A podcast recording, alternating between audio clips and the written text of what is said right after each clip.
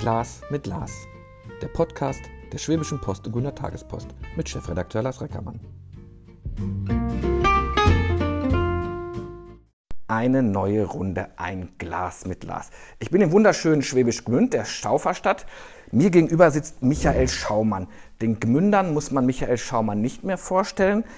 Die Leute, die jetzt Michael Schaumann nicht kennen, ich würde ihn vorstellen mit als ich die Geschichte über Michael Schaumann durchgelesen habe und ich festgestellt habe, dieser Mensch arbeitet, Sie sind Leiter des Rechnungsprüfungsamtes. Ja, so ist es. So, da denke ich erstmal an staubtrockene Akten, Stempel mit genehmigt und abgelehnt. Und wir sitzen hier im Franziskaner in, in einer, ich bin von Kostüm umgeben. Sie sind eigentlich der heimliche Musical, gar nicht mal der heimliche, der Musicalmacher in Schwäbisch Gmünd. Ja, Herr Reckermann, das kann man in der Tat so sagen und es ist wirklich auch witzig. Äh, immer wieder werde ich konfrontiert mit diesen äh, diametral entgegeneinander stehenden äh, Themen. Mein, mein äh, Brot- und Butterberuf und meine, äh, meine Musical-Liebe, meine Musical, meine Musiktheater-Leidenschaft. Klar, das, jeder denkt, oh Gott, entweder das oder das. Nein, es befruchtet sich gegenseitig. Weil ich brauche in beiden Themen Kreativität.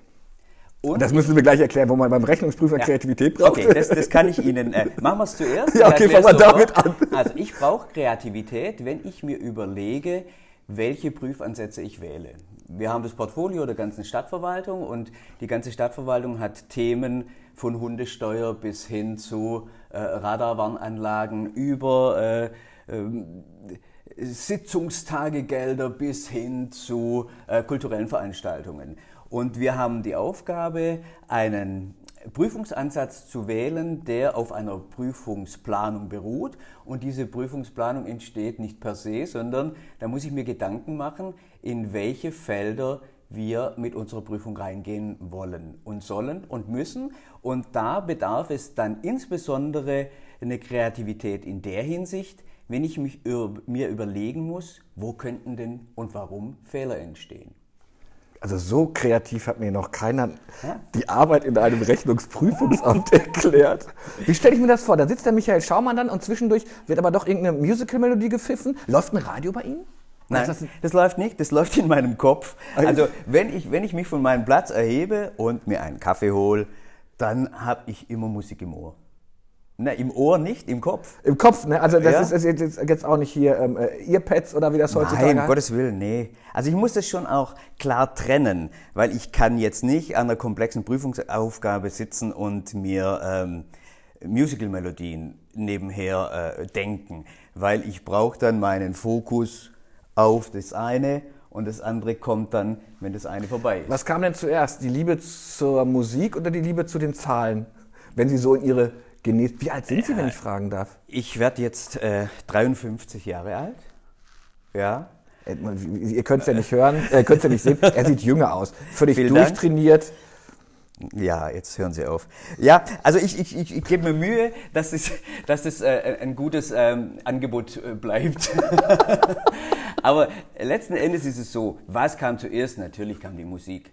Die Musik äh, und, und das Theaterspiel war wir, waren wir schon in, in früher Kindheit äh, äh, zugetan und ich erinnere mich gern an Urlaube mit meinen Eltern und verschiedenen anderen äh, befreundeten Paaren zur Weihnachtszeit und da war es immer klar, die Kinder, wir waren so acht bis zehn Kinder, wir äh, inszenieren gemeinsam ein Theaterstück, das wir frei erfinden. Und äh, so hat es begonnen. Das war mal Ihre Idee dann, oder? Also es braucht ja immer einen Macher. Ja, Wer war denn so also, der Antreiber? Äh, meine Schwester behauptet dann immer, nee, nee, nee, du warst nicht derjenige, der das alles alleine entwickelt hat. Und das war auch nicht so. Aber ich habe schon versucht dafür zu sorgen, dass es ein gutes Stück wird. Das kann ich mir vorstellen. Aber dann, dann ich würde dann ja in die Bereiche gehen, dass ich sage, okay, dann gehe ich vielleicht mal in die Jugendkunstschule, ich suche mir eine Bühne. Sie haben ja durchaus schon auch theatralische Ausbildung etwas genossen, oder? Ja, also ich habe zuerst eine musikalische Ausbildung genossen und zwar ganz klassisch bei der Stadtkapelle Schwäbisch Gmünd. Da habe ich das Euphonium gespielt und so begann eigentlich die die musikalische Komponente. Die musikalische Komponente begann mit, im Alter von neun Jahren. Da äh, habe ich begonnen, dieses Instrument zu erlernen und habe dann lange Jahre in der Stadtkapelle in Schwäbisch Gmünd gespielt und parallel äh, ich habe das Sheffield-Gymnasium besucht, hatte ich einen Deutschlehrer, Alfred Peter Wolf, der seinerzeit auch für die, ähm, die Schultheatergeschicke des Landes äh, verantwortlich war.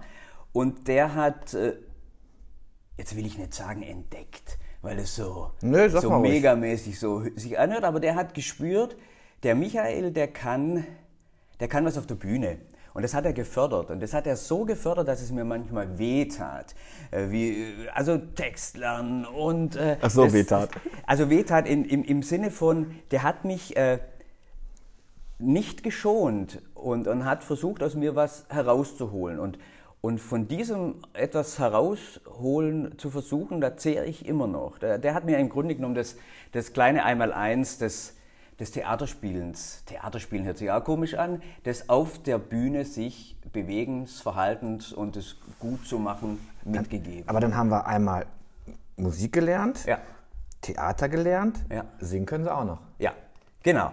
Und singen konnte ich so, wie das jeder so von sich meint, naja, jeder kann so singen und, und mancher meint, er kann besonders gut singen. Wenn es dann nicht so ist, ist es gefährlich. Ja, ja. Aber, äh, und da kommen wir dann auch letzten Endes schon zu meinem ersten Engagement beim Kolping Musiktheater. Ich habe dann nach dem Schultheater äh, bei der Gmünder Bühne so Boulevardtheater gemacht und da kam irgendwann der in, äh, der, der Ingenieur, der Regisseur des Kolping Musiktheaters auf mich zu, Walter Böhnlein, seinerzeit und sagte, ob ich Lust hätte, bei Anatevka die Rolle des Schneider Mottl zu übernehmen. Und ich kannte das Musiktheater, Kolping Musiktheater so vom, vom Hörensagen und dachte immer, ah, das wäre echt mal toll so. Ja? Und äh, da, da mitzumachen, aber wenn du nicht gefragt wirst, dann machst du da nicht mit. So, in der solistischen Rolle. Und dann hatte ich das große, große, große Glück, dass in dieser Inszenierung äh, unter anderem eine polnische Mezzosopranistin engagiert war, die zu mir gesagt hat, ey, du musst mit deiner Stimme was machen. Und ich so, ja, äh, wie? Ja, ich möchte dir gerne Gesangsunterricht erteilen. Wie alt waren Sie da? Äh, Das war schon relativ spät. Da war, das war 1999, also da war ich dann schon 30. Andi. Okay. Ja, genau. Und davor hatte ich mit dem Singen wirklich nicht so viel am Hut. Wir hatten dann nach der Musikvereinszeit noch so ein, so ein Swing-Ensemble, Al dente Musik mit Biss, das war so eine Brass-Combo. Da habe ich auch schon so, so ein bisschen äh, gesungen, aber das war mir noch nicht so klar, dass ich da äh, ein Talent habe, das man fördern könnte. Und diese Joanna Limanska, die jetzt äh, heute im, im Opernchor in, in Nürnberg an der Oper der Stadt oder an einem Stadttheater, ich weiß jetzt nicht genau, wie es wie es heißt, äh, engagiert ist und dort lebt, die hat mich dann praktisch in die, die Künste des, äh, des klassischen Gesangs eingeführt. Und das war eine, eine sehr spannende und eine sehr lehrreiche Erfahrung, weil man sich, wenn man das erste Mal Gesangsunterricht erhält, sich quasi nackt ausziehen muss. Es ist- Wa- Waren Sie da schon Angestellte der Stadt Schwäbisch Gmünd? da war ich schon, nein, da war ich noch bei der Gemeindeverwaltung Saalach beschäftigt und zur Stadt Schwäbisch Gmünd kam ich im Jahr 2000. Also Aber Gemeinde, also Sie haben in der Verwaltung ja, gearbeitet. ja, ich habe ein Studium gemacht äh, an der Hochschule für öffentliche Verwaltung in Ludwigsburg. Warum? Ja, jetzt warum? Nein, ich, will das gar nicht. Ganz ist ja- ehrlich, äh, so richtig weiß ich es nicht. Ich meine, dass ich in, im Zeitpunkt der Entscheidung, was ich beruflich machen will, abgewogen habe, ob ich ein vogelfreies Leben als Künstler ohne Background materiellerseits und nur der Liebe zur Kunst wegen leben kann und will. Und habe mich dann für, den, für das Studium der, der öffentlichen Verwaltung entschieden, weil ich das schon seit jeher ähm, reizvoll fand, nicht zu arbeiten für irgendeinen Chef, dass der dann wohlhabender wird, als er schon ist, sondern dass ich mithelfen kann, dass so eine Kommune funktionieren kann. Oh, das haben Sie jetzt aber schön gesagt. Ja, weil Wobei- ich, ich habe mir da viele Gedanken drüber. Sie sind doch eigentlich die klassische Figur des Menschen. Also immer, wenn ich Ihnen zu nahe trete, hauen Sie mir an über die Schnüte.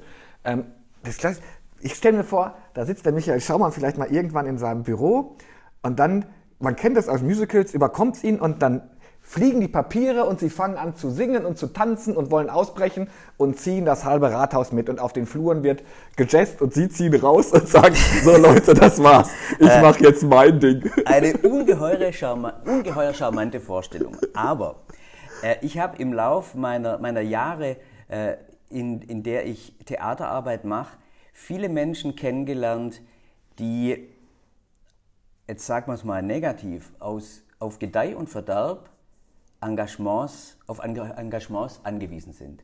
Die von Audition zu Audition tingeln, während sie das eine Engagement haben, müssen sie sich schon wieder überlegen, oh, was mache ich im nächsten, in der nächsten Spielzeit, im nächsten halben Jahr.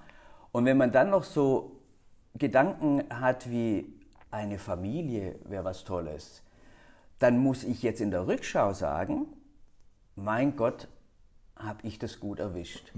Ich habe einen, einen tollen Beruf, der mir zugegebenermaßen ein abhängiges Beschäftigungsverhältnis abbringt, der mir aber auch die Freiheit gibt, in meiner Freizeit ohne Druck meiner Leidenschaft nachgehen zu können.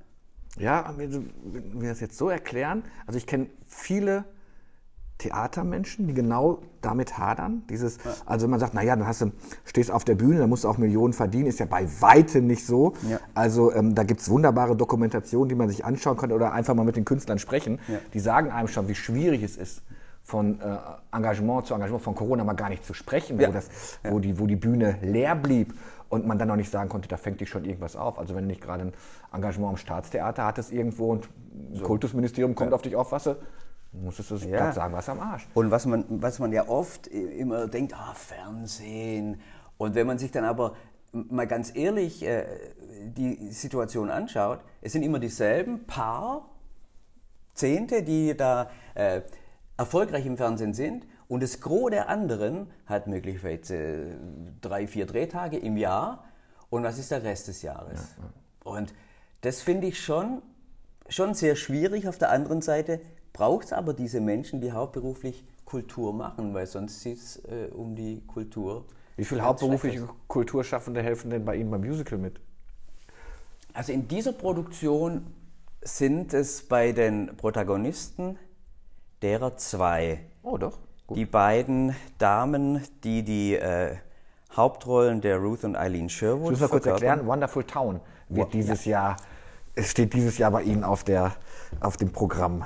Genau, wir spielen dieses Jahr von, von Leonard Bernstein äh, Wonderful Town, ein relativ unbekanntes Stück äh, mit absolut zauberhafter Musik. Bernstein äh, wird da seinem Namen total gerecht. Und einer bezaubernden, leicht äh, und leicht verdaulichen und fröhlichen Geschichte, die einen da erwartet. Und wie gesagt, es- die, die Geschichte handelt von zwei äh, Schwestern aus Ohio, also aus der tiefsten Provinz, die nach New York kommen und dort ihr Glück versuchen. Wir sind in New York der 50er, ne? 30er. 30, ach 30er, genau. ja. Ich, 50er, ich, 53 hat das geschrieben. Jetzt, Ja, wollte, genau, ich, jetzt ja. wollte ich mal mit meinem Wissen angeben, aber da merkst du schon wieder, Mr. Google hat mir dann einen durchgehauen. Wer, wer, wer bestimmt, was gespielt wird? Ist das Ihre Idee? Oder macht man das so? Also klar, die Idee entsteht bei einem unseres Kreativteams. In dem Fall war es bei Wonderful Town, war es ich, äh, weil ich eben den Zugang zu den Stücken suche, weil ich äh, ein Interesse daran habe, dass das Stück spielbar ist und dass es ankommt, dass die Besucher kommen. Und dann wird das ähm, Stück diskutiert, dann muss man schauen, bekommen wir die Rechte, dann muss man schauen, ist es denn für uns spielbar, also qualitativ. Bernstein hat äh, die Latte des Schwierigkeitsgrades musikalisch sehr hoch gelegt, was für den, der es hört, Gott sei Dank nicht spürbar ist. Aber für den, der es interpretieren muss, oh, ja, muss man schön üben. Wie viele Leute seid ihr denn auf der Bühne? Auf der Bühne sind wir so circa mit dem Bühnenchor, also der Bühnenchor sind circa 30 Personen und dann kommen noch 15 Protagonisten dazu, also Sprechrollen, Hauptrollen, Nebenrollen. Sind es 45 auf der Bühne, kommt das Ballett dazu mit 8, haben wir 53. Ja, so. Dann haben wir noch Kinder dabei, haben wir noch sechs Kinder dabei, also circa 60. Ist, ist der Druck, also Sie, Sie gelten ja wirklich als Mr. Musical hier in Schwäbisch Gmünd. Ich musste das ja auch erstmal alles lernen. Ist der Druck hoch, dass man immer wieder gut, besser, noch verrückter werden muss, sein muss oder?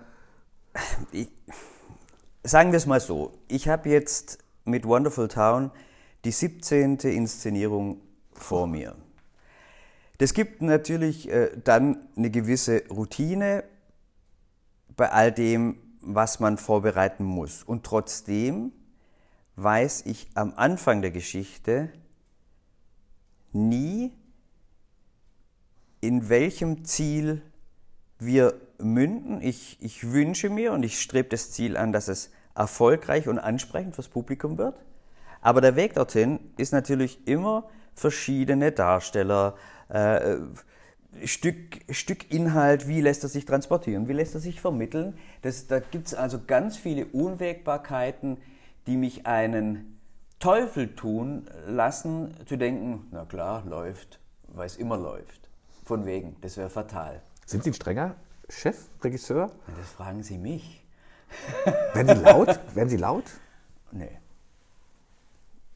Eigentlich nicht. Das stelle ich mir jetzt, tut mir leid, ich grabe jetzt von einer Klischeekiste in die andere, von so einem Chef des Rechnungsprüfungs, dass ich schon mal, verdammt nochmal! Ja, wenn es halt überhaupt nicht klappt. Ablage F und nicht C, du Hansel. Jetzt stecken Sie mich wieder in so eine Rolle. Ja, ich sag's Nein. ja. Also, es ist so. Ich versuche, und das versuche ich übrigens im Rechnungsprüfungsamt genauso, ähm, meinen Leuten, also meinem Team, ganz viel Vertrauen zu schenken. Und wenn das Vertrauen genutzt wird, um daraus was Gutes zu machen, dann bin ich sehr glücklich. Und auf der Bühne ist es genauso. Ich habe eine Vorstellung von dem, was da passieren soll. Und dann trete ich aber nicht äh, als Diktator auf und sage, und das ist die Haltung des Regisseurs und das soll in diesem Stück transportiert werden, sondern ich lasse die Szene jetzt im, im konkreten Fall nach ein paar grundsätzlichen Einführungen meinerseits mal losgehen. Und dann spüre ich, in welche Richtung das geht. Und dann spüre ich auch, wenn es eine Richtung nimmt, die jetzt nicht dem entspricht, was ich mir vorgestellt habe. Und das heißt aber noch nicht, dass es schlecht ist. Wenn es eine gute Richtung ist, dann bin ich mir dann nicht äh, zu stolz zu sagen, na klar, Ja, wenn ja. die, die Entwicklung sich gut anlässt, weil am Ende muss es ein gutes Stück werden. Und warum soll ich nicht profitieren von Eindrücken und, und Angeboten des Ensembles? Wie bereitet man sich denn darauf vor? Guckt man sich dann gleich Broadway-Aufführungen an? Dann hat man doch ein Limit hoch, was. äh, Ja, das, das sind, ich glaube, es gibt unterschiedliche Herangehensweisen. Ich werde immer irritiert, wenn ich mir andere Shows anschaue von, äh, von derselben Produktion. Weil so wie jeder ein Buch liest und sich sein Bild macht, so lese ich ein Textbuch und automatisch entsteht ein Bild. Sonst hätte Buch, Buchstaben Ja. zu Worten fügen und damit Sätze und somit ein Inhalt keinen Sinn. Also entsteht irgendetwas. Und dann habe ich das vor mir und wenn es für mich schlüssig ist, dann bin ich zufrieden und dann kann es seinen Weg gehen. Jetzt schaue ich mir eine Inszenierung an, beispielsweise von der Staatsoperette Dresden, die Wonderful Town auch gemacht haben, äh, auf YouTube dann eben oder in, in anderen Kanälen, habe mein Bild von dieser Szene und dann kommt das Stadttheater oder die Staatsoperette Dresden mit äh, der ganzen Hütte voller äh, Vollprofis und die zaubern da irgendwas hin, denke ich, ach du lieber Himmel. Ja. Eine Möglichkeit. Die andere Möglichkeit, nee, es gefällt mir überhaupt nicht. Deshalb bin ich auf die Frage zurückzukommen, gar nicht der, der, der viel in andere Theater geht, sondern bei mir passiert in, in, in meinem Kopf äh, so viel und das angereichert durch den Probenprozess, dass äh, ich so einen guten Weg, zumindest bislang, beschreiten konnte, dass die, die Produktion oder die, Inszenierung funktioniert. Gibt man das auch seinen, seinen Kolleginnen, also ihr seid ja ein großes Team, ja. gibt man denen das dann auch mit? Guckt euch bitte jetzt nicht die Broadway-Aufführung an, da, da ist der Orchestergraben mhm. größer als unser, unser ganzer Festsaal hier und äh, ähm, achtet da das, ein bisschen auf, aber das machst du automatisch, oder? Das macht, ja, das macht man automatisch. Also zumindest, wenn man sich äh, gesanglich vorbereitet auf die Rolle, ja, dann, dann ist es einfacher, das ist ja keine Frage, wenn es den Song irgendwo zu hören gibt. Aber dann geht es schon los. Bei dieser Produktion ist es zum Beispiel so, dass jetzt insbesondere bei einem nicht einfachen Part, den ich zu singen habe, da gibt es die Aufnahme. Höre ich mir an, rhythmisch sehr schwer. Ja, und prompt habe ich den Fehler von dem übernommen, der das auf Spotify singt. Ah, okay. So. Also, und, und dann spüre ich oft, wenn dann äh, Kolleginnen und Kollegen kommen, ja, aber da war das so. Das kann ich schon gar nicht leiden. Da war das so, weil, dann sage ich immer, ja, mag sein. Hat mir aber nicht gefallen. Soll jetzt aber auch nicht vermessen klingen. Das ist eben eine ganz andere Interpretation. Ich hätte es gern so. Und wenn es für dich auch so schlüssig ist, dann machen wir es so. Ah ja, okay. Also von daher, das soll nicht ausschließen, dass man sich nicht auch eine gute Idee mal holt. Das, da, auch da bin ich nicht stolz oder was soll's. Wenn es gut ist, darf es auch wieder gemacht werden. Jetzt habe ich aber rausgehört, Sie haben also zwei Rollen. Sie sind Regisseur und Sie ich weiß es, weil ich es in der, äh, der Grüner Tagespost gelesen habe, Sie spielen eigentlich meine Rolle. Sie sind Reporter. Stimmt. Ja, ja, ich, ich, ja, ich, ich spiele den Mitherausgeber des Manhattan Magazine. Ja, es ist, ja. Für die, die es nicht kennen, Manhattan Magazine kommt direkt nach der Grüner Tagespost. Ja, nach der aber nach. Ja, nach, nach, nach weiter. Ja, ja, ja, klar. Ja. Also, das ist doch doppelt schwer dann. Ne? Sie können sich nicht selbst kontrollieren. Wer ist denn dann Ihr Korrektiv, wenn Sie vorne auf der Bühne stehen? Der Regisseur kann es ja nicht sein, also oder? Zum, der Regisseur ist es dann nicht, hat aber auch den Vorteil, dass ich einem weniger was erklären muss. Nein, aber jetzt wieder, äh, äh, um ernsthaft zu bleiben. Äh, ich habe natürlich Spielpartner. Und äh, beispielsweise die, die äh, Partnerin, mit der ich die, die engste Beziehung auf der Bühne durch, das, durch die Story pflege, das ist die, die Michaela Schober und auf der anderen Seite die Misha Kova, also die beiden Damen. Auf die gehe ich dann auch zu und sage, hey, jetzt, wie, wie fandet ihr das jetzt gerade, wenn der Bob Baker so oder so kommt? Weil manchmal habe ich dann wirklich das Gefühl, ah, nee, oder? Und dann brauche ich schon auch ein Korrektiv. Und dann sage ich meinen Spielpartnern, war das in Ordnung so? Und wenn die sagen, okay, das war okay, dann bin ich beruhigt, zufrieden und wenn die sagen, also nee, das war jetzt echt äh, ein bisschen too much, so in, in, in, der, in der Aktion oder in der Reaktion auf irgendetwas, dann nehme ich das natürlich dankbar an. Ja. ja.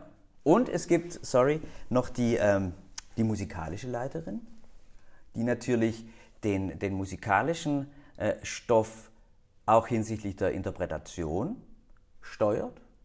Wenn ich einen Song singen muss, dann sagt die mir, äh, gleich, ja.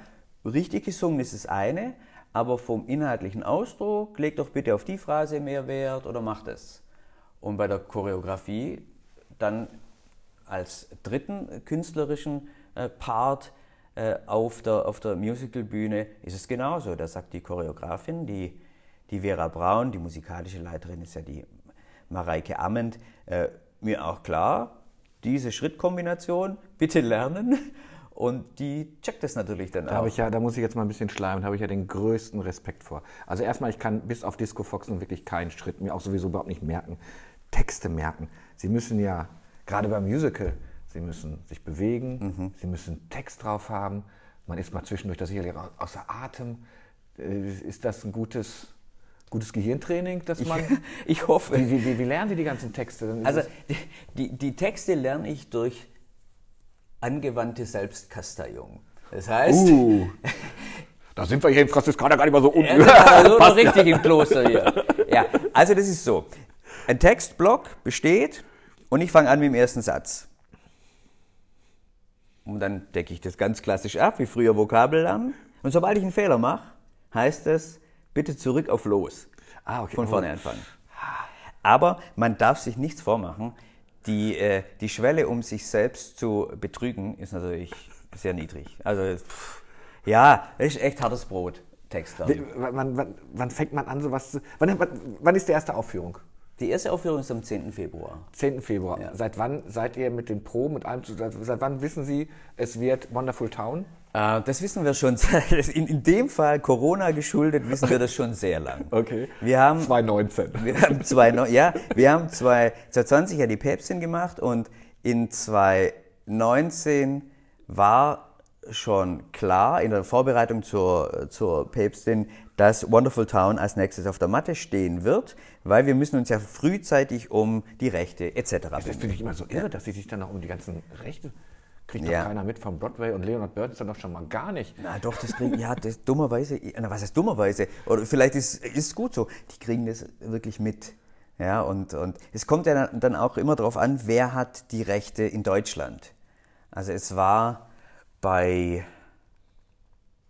wir hatten ein Stück, wo wir die, ah, bei, bei AIDA von Elton John, da waren die Rechte wirklich irgendwo ganz nah bei Elton John in England.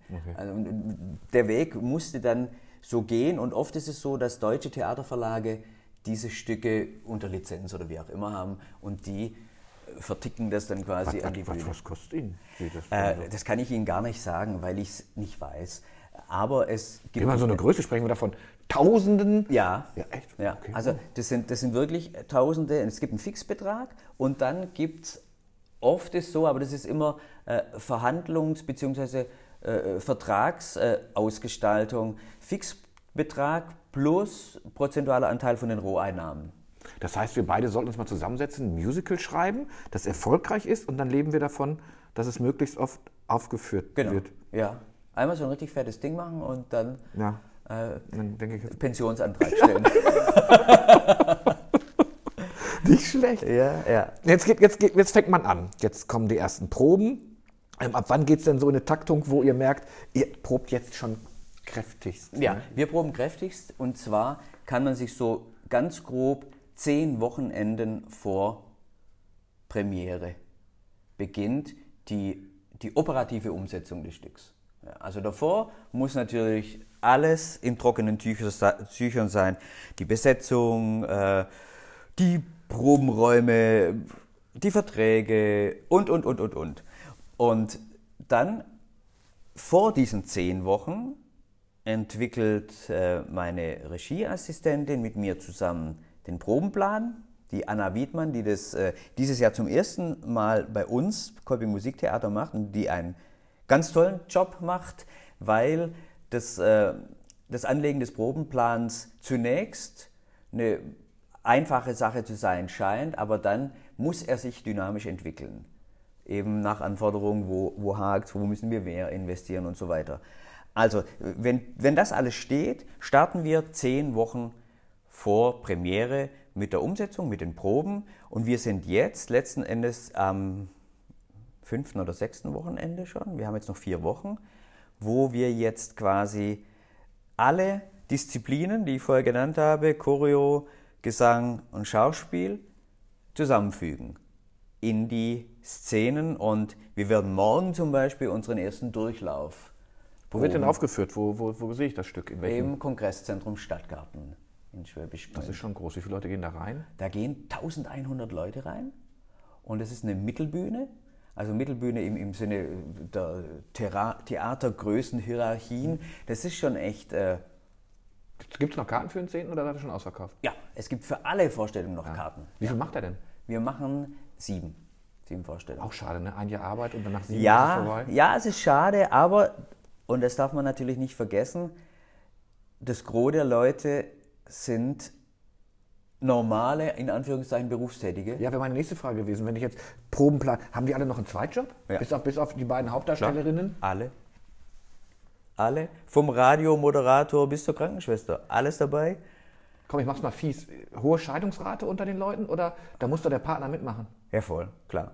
Aber ich glaube, entweder die Scheidung kommt dann während des Projekts oder wir alle haben uns vorher mit unseren Partnern auf einer guten Art und Weise verständigt und dann weiß der Partner, dass er in der Zeit des Jahres ganz viel Zeit für sich Also hat. Winterurlaub geht ja schon mal nicht, weil ihr ja, Ja. in den kompletten Ja, Weihnachtsferien... leider, leider ja.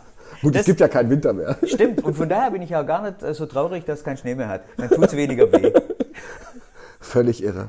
Und dann noch si- 17 Mal immer noch das volle Lampenfieber. Das ist auch so eine Klischeefrage, aber ohne geht's ja, Ja, wahrscheinlich die nicht? Klischeefrage ist aber berechtigt, weil man wäre jetzt ja geneigt zu sagen, natürlich kein Lampenfieber. Ich gehe da raus, zieh das Geht raus runter. jetzt durch. Aber das wäre ja dumm. Wie dumm wäre das? Aus zweierlei Gründen.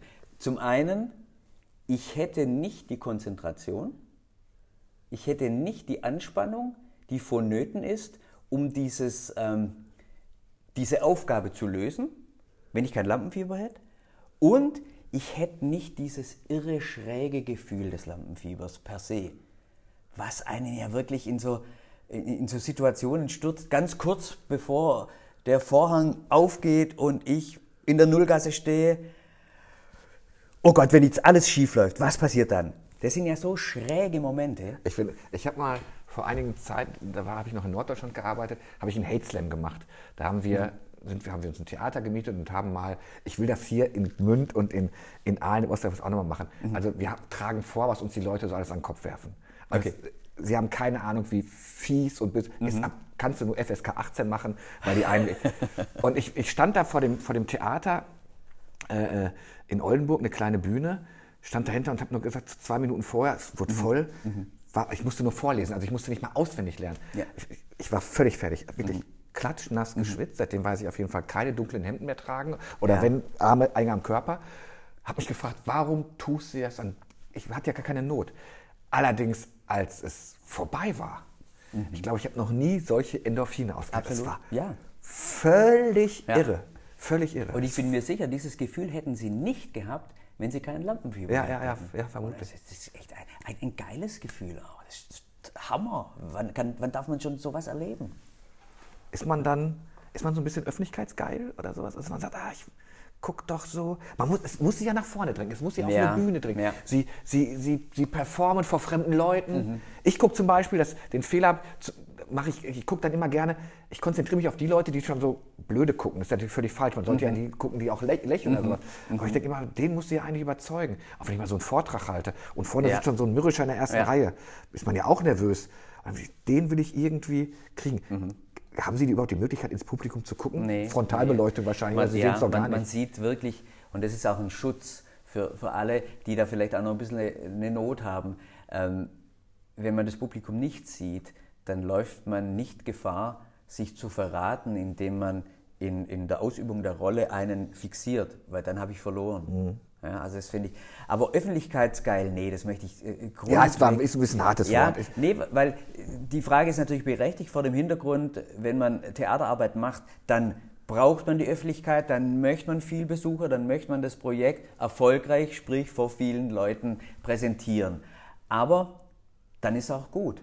Das für dieses Projekt oder für die Zeit auf der Bühne bin ich natürlich dem Publikum zugewandt und braucht das Publikum auch und will das Publikum auch begeistert, begeistern. Aber ich habe auch total gern meine Ruhe. siebenmal, ihr schafft es doch nicht, siebenmal völlig identisch abzuliefern. Es gibt gute, schlechte, gibt es ein, gibt's ein, wissen Sie, ab, ab Minute wann wird ein guter Tag, wird ein schlechter Tag oder immer guter Tag? Ganz schwierig. Also wir haben natürlich immer eine gute Vorstellung. Ja, ja, schon mal ja klar, der, der Anspruch, klar. Der Anspruch ist für mich, weil das, das mag ich gar nicht so. Es gab zum Beispiel immer so, ah, die Samstagnachmittagsvorstellung. Ah, nach der Premiere. Hm. Klar, die Gefahr besteht. Aber dann sage ich als verantwortlicher Regisseur, Leute, der, der die Samstagnachmittagsvorstellung gebucht hat, der hat dasselbe bezahlt, wie der, der die Premiere gebucht hat. Also bitte, gebt euch nicht die Blöße. Seid nicht so Aber unprofessionell. äh, das, das habe ich früher auch gedacht. Wenn ich mit meinen Kindern, ich oute mich jetzt auch gerne mal als Musicalgänger, wenn ich immer in Schön. diese 15 Uhr Musicals gegangen bin, habe ich immer gedacht, naja, ob die sich so anstrengen für 20 Uhr, wenn da, wenn da auch die Sektflöten kreisen, ne? Und nicht nur, Ja. äh, da war jetzt so viel mit, mit äh, höheren Sitzplätzen, damit Ja, die Kinder ja. auch was sehen konnten. Das ist natürlich völliger Quatsch. Völlig, natürlich also- erwartet, der Preis ist ja nicht reduziert, weil es 15 Uhr ist. So ist also von daher Ja. möchte ich natürlich auch volle, volle, aber das ist doch ein Anspruch jedes Künstlers auch, oder? Absolut. Und gut ich zu liefern. bewundere das auch total. Ich war jetzt mit meiner Familie in, in den Weihnachtstagen in Aladdin Mhm. in Stuttgart. Und jetzt äh, haben wir ja wirklich, äh, wie wir es jetzt ja schon ge gehört haben und ich erzählt habe, äh, viel mit Theater zu tun und wir machen viel.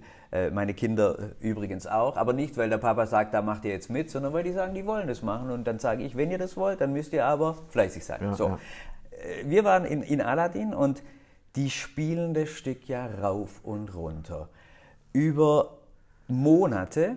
Und ich hatte, und jetzt bin ich ja besonders kritisch, weil ich eben dasselbe ein Stück weit betreibe, auf der Bühne zu stehen, äh, ohne mich jetzt äh, in ein Verhältnis setzen zu wollen zu den, den, den Profis äh, von Stage Entertainment. Äh, aber da schaue ich natürlich schon, Leute, jetzt, ja, zweiter Weihnachtsfeiertag und wie seid ihr drauf? Und die haben mir wirklich das Gefühl gegeben, als wäre es Premiere. Können Sie sich eigentlich noch so ein Musical ziemlich neutral angucken oder achtet man, weil man ja doch vom Fach ist, immer auf so, naja, das wusste ich jetzt, ach guck mal, da sitzt was nicht da. Ja, da. aber wäre ja eigentlich, ja, natürlich, das bleibt nicht aus, aber auf der anderen Seite will ich ja das Ding auch genießen und jetzt nicht irgendwie so in der kritischen Haltung die ganze Zeit sitzen und sagen, oh, da war schlecht und das und ist ja Quatsch. Ich will ja mit meiner Familie Spaß haben. Ja, ja. Und dann versuche ich mich da rein, nein, ich versuche es nicht nur, ich mache es. Ich setze mich da rein und wenn es gut ist, habe ich einen schönen Abend. Jetzt haben Sie so viele Akteurinnen und Akteure dabei. Ja. Ähm, ich habe eine These, dass man auch im Journalismus lesen kann, wenn jemand gut oder schlecht drauf ist was macht ihr denn mal? Es muss ja jetzt nicht sein, dass in diesen Vorstellungen immer heile Welt ist. Da kann es mal Zoff gegeben haben, da kann es privat was gegeben mhm. haben. Merken Sie das an Ihren Akteuren, wenn die gut oder schlecht drauf sind? Kann man sich das überhaupt erlauben, schlecht drauf zu sein? Wenn man auch dann noch so ein Musical ja. macht? Also ich ringe halt meinen Leuten ab, dass sie eine professionelle Leistung anbieten.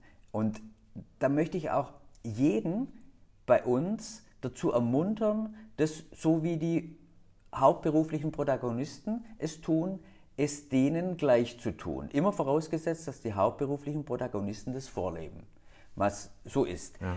Und dann kann jeder, der Spielfreude verinnerlicht hat, auch manches Handicap wegspielen.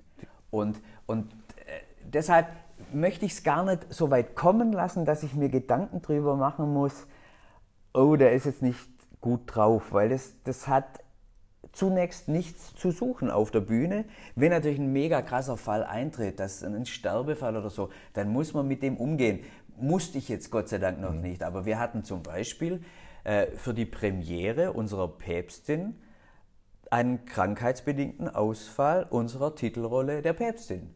So, und das haben wir bei der Hauptprobe mussten wir entscheiden, wir können nicht mit der, die die Rolle praktisch äh, hatte, auf die Bühne gehen, weil sie krank war. Sie hat immer versucht und dann mussten wir irgendwann die Reißleine ziehen und sagen, nee, das schaffen wir nicht. Also mussten wir innerhalb von kürzester Zeit, eben dieser drei Tage, eine Ersatzpäpstin rekrutieren und mit der dann quasi diese Show so spielen, als wäre es schon immer so gewesen. Und da kommt man natürlich schon an Grenzen, äh, weil da kann so viel passieren. Und äh, diese Ersatzpäpstin hat aber ihre Sache so gut gemacht, dass sie jetzt äh, unsere Eileen Sherwood ist in dieser Produktion. Ähm, die Profis bekommen Geld, das verstehe ich. Bekommen ja. die anderen auch? Bekommt ihr Geld dafür? ja, es ist so, dass wir haben, wir haben einen, einen Ehrenamtsfaktor in jeder Entschädigung, mhm. die es da gibt. Also wir könnten diese Produktion gar nicht stemmen, wenn wir Honorare im Standardmaß bezahlen müssten, weil dann würden unsere Karten nicht äh, 50 Euro, 40, 30 Euro kosten, sondern dann sind wir ganz schnell bei so Kartengrößen wie bei Stage mit 150, mhm. weil wir sind ja kein subventioniertes Unternehmen, wir sind kein Stadttheater, äh, was vom Kulturetat der Stadt profitiert, sondern wir machen unser Ding und versuchen, dass die Rechnung aufgeht und dementsprechend sieht es dann auf der Honorarseite aus. Wir sitzen hier Kostüme links und rechts. Ja. Da kann man sich im Fundus bedienen. Muss ihr das alles kaufen? Muss man. Mhm. Also, der Scorpion Musiktheater hat einen Fundus aufgebaut. Jetzt wäre es vermessen zu sagen, weil es das Kolping Musiktheater schon 100 Jahre gibt, aber dann wären auch die Motten in den Kostümen. aber aus diesen Jahren der, der Theaterarbeit hat sich natürlich ein, ein gewisser Fundus ergeben. Wir hatten lange Jahre äh, ein Kostümhaus, was uns bedient hat, aber das hat irgendwann solche finanziellen Dimensionen angenommen, dass wir da nicht mehr mithalten konnten. Und jetzt haben wir ganz viele fleißige äh, Leute, die da um die Christine Petraschke, die das Bühnen, ähm, dieses Kostümbild entwirft, herum ähm, schneidern, nähen und äh, die, die Kostüme quasi ja, herstellen. Und natürlich das Internet sei Dank, man kann unheimlich viel ja. zukaufen. Aber sind Sie jetzt auch für den wirtschaftlichen Erfolg dieses ganzen Projektes verantwortlich? Nein. Weil, weißt du, wenn man so hört, so Kolpi Musiktheater, denkt man, wird schon der große Glauben richten. Ist ja nicht so. Ihr müsst ja trotzdem, oder ihr Absolut. solltet zumindest. Absolut. Wir müssen, wir sind auf Gedeih und Verderb darauf angewiesen, dass die Besucherzahlen sehr hoch sind. Jetzt kann man sagen, ein wahnwitziges, bescheuertes Unterfangen, aber die Begeisterung, die lässt uns halt nichts anderes machen. Hm. Ja, aber wir sind, es ist wirklich so, auf unsere treuen Besucher angewiesen, um das Ganze überhaupt darstellen zu können. Keine Frage. Ja. Irre, wirklich irre. Aber gut, da muss ich auch nicht täuschen. Das ist ja jetzt, ich, jetzt bevor jetzt ein Zuhörerin oder ein Zuhörer denkt, er, er macht sich jetzt lustig drüber, das ist hier halt kein Wald- und Wiesentheater, ne, wo du mal auf eine, in einer kleinen Sporthalle ja. eine, eine, Bühne mit 50 Zentimeter Höhe aufbaust und ja. machst dann einen Schwank, sondern das ist hier hochprofessionell.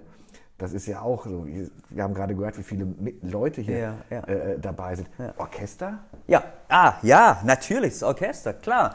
Das Orchester nimmt bei uns seit jeher einen, einen wichtigen Part ein, weil wir uns gegen den, den wirtschaftlich orientierten Musical Mainstream stemmen wollen. Was will ich damit sagen? Ich will damit sagen, dass in den professionellen Musicalhäusern die Orchestrierung immer mehr zusammengestrichen wird die Bands im Orchestergraben, die werden immer kleiner. Guck da mal, wer, wer, ich, ja. guck da mal in den Orchestergraben. Ja. Da sind nicht Und mehr viele. Da sind nicht mehr viele, aber zwei Keyboards mehr, ja. weil die ganz viel abdecken können. Wir und ein, ein, ein klassisches Beispiel dafür, dass wir uns wirklich gegen diesen Trend stemmen und da auch, ja, sind wir schon auch stolz drauf, äh, war bei der Päpstin. Die Päpstin wird ja Land auf, Land ab gespielt. Und ich habe mir es auch angeschaut, bevor wir es gespielt haben. Und da bin ich meinem Grundsatz untreu geworden im Theaterhaus in Stuttgart und war bass enttäuscht, weil ich kein Orchester gefunden habe. Die haben echt zum Playback gesungen. Ist nicht wahr. Also gesungen haben die schon, ja, ja, ja, aber, aber es gab kein Orchester. So, und wir haben gesagt, damals noch mit Markus Wamsler als musikalischem Leiter, das machen wir nicht. Wir spielen live. Und dann war es gar nicht so einfach, diese, dieses Notenmaterial etc. und diese Sounds für die Keyboards etc. etc. zu bekommen und unsere originalen Streicher zu spielen und nicht irgendwas gesampeltes. Dass wir quasi die, das Arrangement bekommen haben, aber die ähm, Künstler, die dann äh, engagiert waren bei uns, die ansonsten immer die, ähm, die Päpstin mit dem Playback machen, die haben gesagt, wow, das ist jetzt mal was, was Schönes, Ehrliches wie früher und was wir so vermissen. Und auf äh, Wonderful Town zu sprechen, ist es eben so, dass äh, Bernstein eine, ist eine nahezu klassische äh, äh, Orchesterbesetzung ohne ein Keyboard, sondern mit einem sehr, sehr, sehr versierten Pianisten, der am Klavier Teil des Orchesters ist. Und äh, das macht einen Riesenspaß, wenn man dann, äh, und, und da wird man dann auch wirklich, äh, ja, da wird man demütig, wenn wir jetzt am kommenden Sonntag, also übermorgen, Probe haben mit dem gesamten Orchester und wir dann singen dürfen zu einem tollen Orchester und es spielt dann so, wenn man es mal ganz runterbricht auf sich, das spielt in der Probe zumindest nur für mich. Ich darf singen und ich spiele. Es ist unglaublich. Wo, wo probt ihr denn? Äh, wir haben die Orchesterprobe im Schwörsaal der Städtischen Musikschule. Okay. Muss man nicht auch mal an dem Ort dann einmal wenigstens eine Probe ja. machen, wo man auftritt? Ja, Allein, weil es dann Ja. vielleicht noch. Und, und dann sind wir schon wieder bei den wirtschaftlichen Nöten. Wir äh, bauen ja letzten Endes unsere, unser Stadttheater im äh, universalen Kongresszentrum Stadtgarten. Das heißt, wir buchen dieses Haus und je mehr und je länger wir das buchen, desto teurer wird es. Wir buchen das So eine städtische, städtische Einrichtung, oder? Ja, ja, aber die muss ja auch leben. Die, die, die sagt auch nicht, ja klar, kommt rein, viel Spaß bei uns. Da würde ich aber sagen, pass mal auf, Leute, ihr kriegt jetzt nochmal eine Prüfung vom Rechnungsprüfungsamt oder wir kriegen, Hören Sie auf mit dem Rechnungsprüfungsamt oder wir kriegen den Sama für einen, Weil dann für heißt ja Schnapp. ganz schnell, äh, gleiches Recht für alle. Dann kommen alle. So. Also, aber Ihr habt doch einen kulturellen Auftrag. Das, Ja. doch, das muss doch. absolut. Aber Das der, stimmt. der Also Oberbürgermeister der Stadt Schwäbisch ist doch sehr, sehr kult. Ja, der muss ja. euch doch da ein bisschen. der schätzt es auch sehr. ja, das kann ich mir vorstellen. Also der, der, der, das Feedback äh, innerhalb der, der Stadtgemeinschaft ist wirklich ein gutes. Was wir immer brauchen, und vielleicht ist der Podcast auch ein bisschen so ein, äh, ein, geeignet dazu, Fragen zu stellen bzw. Wünsche zu artikulieren, wir bräuchten unbedingt geeignetere Probenräume für die Vorbereitung eines so großen Musiktheaters. Das nehmen wir natürlich. Muss, sollte aber im Raum Schwäbisch Gmünd sein? Ja. oder? ja okay. Das, das wäre, also wenn es in den Teilort ist, ist es kein Problem. Ja. Aber die, die Problematik besteht, wenn wir jetzt diesen beschaulichen Raum, in dem wir uns jetzt hier befinden, nehmen, das ist der Standardprobenraum des Kurs übers Jahr. Da kann ich am Anfang kleine Regieproben machen. Ich brauche aber ganz früh äh, Dimensionen wie der Festsaal dort unten, aber den Festsaal, den können wir nur nutzen, wenn er nicht von der Kirche anderweitig vermietet wird. So. Und dann haben wir immer die Problematik und je, je näher die Produktion rückt, desto mehr äh, Materialien, Requisiten, äh, Kulissenteile brauchen wir fürs Spiel. Dass wir das transportieren, jetzt zum Beispiel in die Waldorfschule morgen, nee, morgen äh, heute in die Waldorfschule, morgen sind wir wieder im Festsaal. Äh, Orchesterprobe ist im, im äh, Schwörsaal und das Fotoshooting ist wieder hier im Festsaal im Franziskaner. Es ist alles ein bisschen, ja, schwierig. Aber Sie haben ja äh, gefragt, wie wir äh, oder wann wir dann in diesem, in, in, auf unserer Bühne dann Ja. letzten Endes proben. Ja, das, jetzt kommt das weitere Verrückte, wo, wo mancher den Kopf schütteln kann. Wir sind, Premiere ist freitags, am Sonntag zuvor, das erste Mal in der Original-Bühnensituation. Ich hätte, glaube ich, schon, also so viel Beta-Blocker könnte ich gar nicht nehmen, um dann die Ruhe zu bewahren. Ja, Was macht ihr denn, wenn ihr dann feststellt, oh Gott, da passt was überhaupt nicht? Ich mach's mal ganz blöd. Die Couch, die eigentlich für eine Szene gehört, wackelt auf dem Dings, wir kriegen sie nicht rein, sieht nicht aus. Dann Ja. stehst du nochmal von vorne da und hast noch fünf Tage Zeit, das zu ändern? Nö, dann, dann dreht natürlich in dem Moment der Bühnenbildner Rainer Schmid am Rad. Wenn der, der Schaumann sagt, ey Rainer, aber also bei aller Liebe, das geht nicht. Und dann muss man Lösungen finden. Sind Sie da ein Perfektionist, der wirklich auf jede Kleinigkeit, oder lassen Sie auch mal fünf gerade sein sagen, Muss man. ja, ja, ne? Ja, klar. Aber ich lasse die Fünfe nur dann gerade sein, wenn die Qualität nicht in Gefahr ist. Wisst ihr, dass es funktioniert, weil ihr schon so viele Stammgäste haben und man weiß, ah, das, die warten jetzt schon drauf, dass ihr wieder dabei seid. Ähm, äh, was habt ihr für ein Einzugsgebiet? Ein, äh, wir haben ein, ein, dadurch, dass ähm, die, die Ursuppe quasi die Kolpingsfamilie ist, ein Einzugsgebiet, was zugegebenermaßen jetzt aber leider kleiner geworden ist durch die Kolpingsfamilien äh, bis zum Bodensee, Stuttgarter Region und so weiter. Aber die Problematik ist die, diese Kolpingsfamilien, die werden nicht größer. Und diese Kolpingsfamilien werden alle älter. Und der Nachwuchs äh, ist nicht mehr so gepolt, dass die einen Bus chartern und dann nach Schwäbisch Gmünd zum Kolping Musiktheater Schwäbisch Gmünd fahren. Das heißt, dieser Einzug ist schon gegeben, aber er hat sich nicht vergrößert. Und dann haben wir natürlich einen Einzug über unsere Hauptdarsteller, die im, im deutschen Musical-Geschäft, äh, zugegebenermaßen ist es ein spezielles Geschäft, ein, ein kleiner Kosmos, aber dort natürlich ihre Fanbases haben, die dann kommen. Aber ansonsten ist es schon ein, ein regional äh, wirkendes und ein regional ausstrahlendes Unterfangen. Jetzt sage ich, Mensch, jetzt habe ich das gehört, der Schaumann hört sich auch ganz nett an. Ich würde ja gerne da mitmachen. Macht ihr so Castingrunden richtig? Oder steht das Ensemble schon fest? Nein, es ist so, dass wir, es, es ist immer abhängig vom, vom Stück. Was, was wird für das Stück benötigt und wer wird benötigt? Äh, Es gibt zweierlei Schienen letzten Endes. Zum einen gibt es den Kolpingchor, der über das Jahr Chorarbeit macht.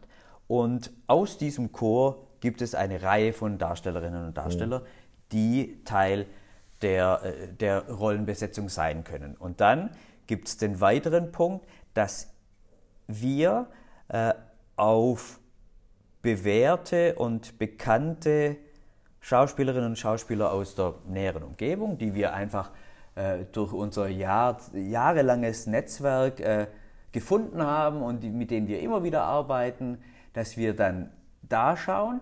Dann gibt es noch eine weitere Komponente. Wir, wir äh, schauen uns nach den Jüngeren um. Also in dem Fall haben wir jetzt dieses Jahr eine, eine Kindergruppe gegründet. Kinder, Kinder ist ein bisschen schwierig, weil die Range ist von 8 bis 16 und wenn die 16-jährige Kind genannt wird, Ja, dann ist sie beleidigt. ja, ja.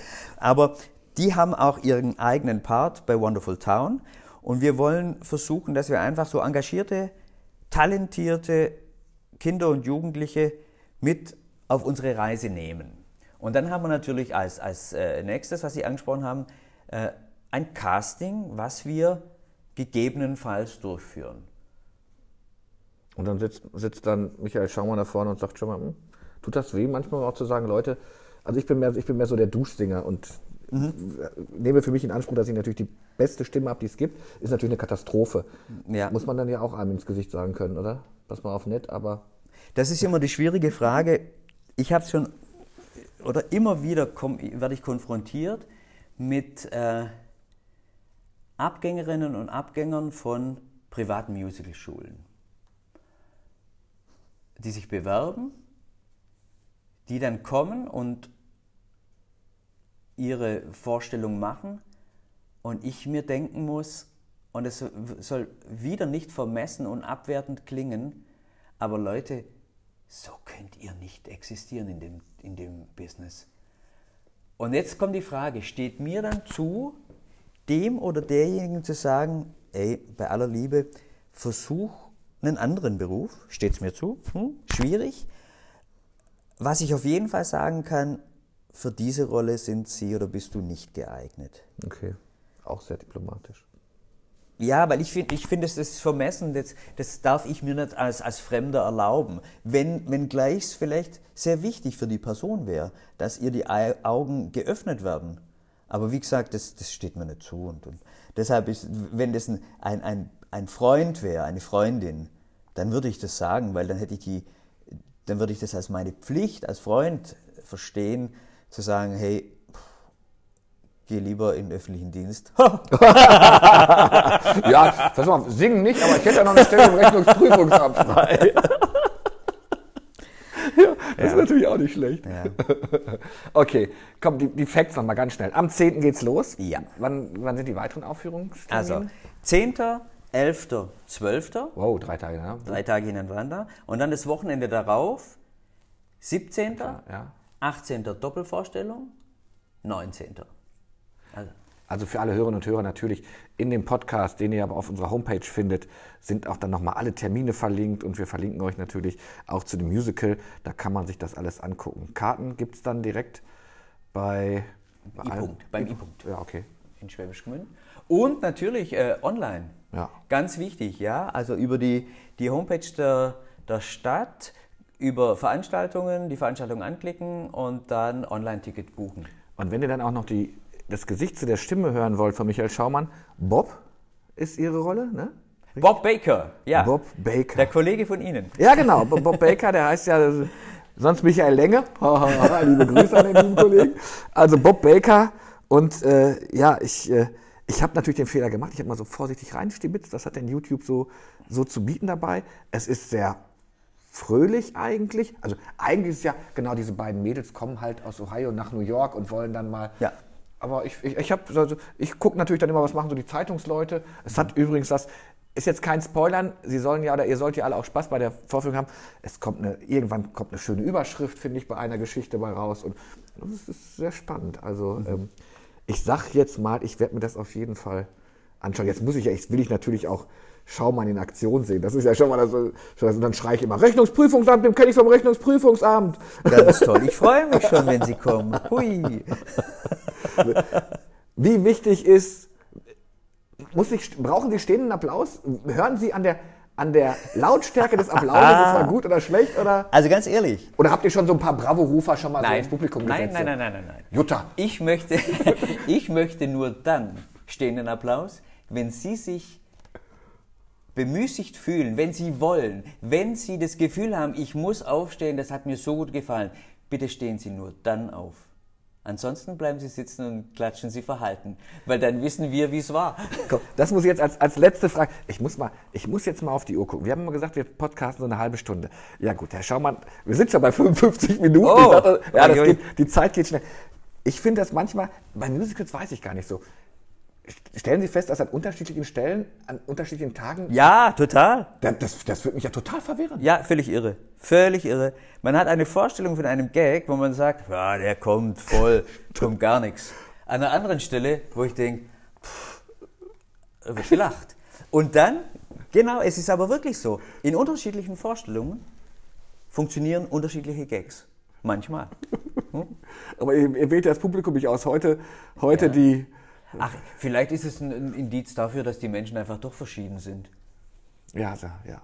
Wie gesagt, man kann vom Rechnungsprüfung dann zum Musicalstar werden. Ah, Da muss ich immer so drauf rumhacken oder so. Ja, finde ist- ich echt Ja, ich weiß, ich weiß. Ah, also, ich- und Sie ich- sehen auch gar nicht. Ne, also vor mir ist sie mit. Auch da das Foto von ihm. Seht ihr dann, ich mach, fotografiere das gleich noch auch bei uns auf der Homepage. Eine, eine künstlerische Hornbrille. So wie ein bisschen. Ähm, wie, wie, wie, wie heißt denn der Schauspieler? Komm, hilf mir. Ist so mehr die Jahre, als wir Nee, klein das waren. wäre wär anmaßend, wenn ich jetzt einen kleinen Typen äh, erwähnen würde. Ja, ich sag nichts. Ah, das kriege ich jetzt nicht. Ich krieg's nicht raus. Gary Grant. Das ist der junge Gary Hm. Ich Grant. danke Ihnen. Ja, also jetzt habe ich Podcast hat sich gelohnt. Jetzt müssen wir natürlich, jetzt müssten wir meinen Töchtern erklären, wer Gary Grant ist. Das, äh, ja, der hat ein Instagram-Profil, guckt mal danach. Das ist, die Zeiten sind vorbei. Das, Vorbei, Das ja. Mhm. habt ihr nicht. Es hat mir sehr viel Spaß mit Ihnen. Ja, mir auch. Das war ein Ich ganz toller, ganz toller Podcast. Alle Folgen, ein Glas mit Glas, gibt's auf unserer Homepage, überall, wo ihr das machen wollt. Und ihr dürft teilen. Und ihr müsst am 10., 11., 12. und dann die nächste Woche in das Musical Wonderful Town Schwäbisch Gmünd Kongreszentrum gehen. Dankeschön. Danke ebenfalls.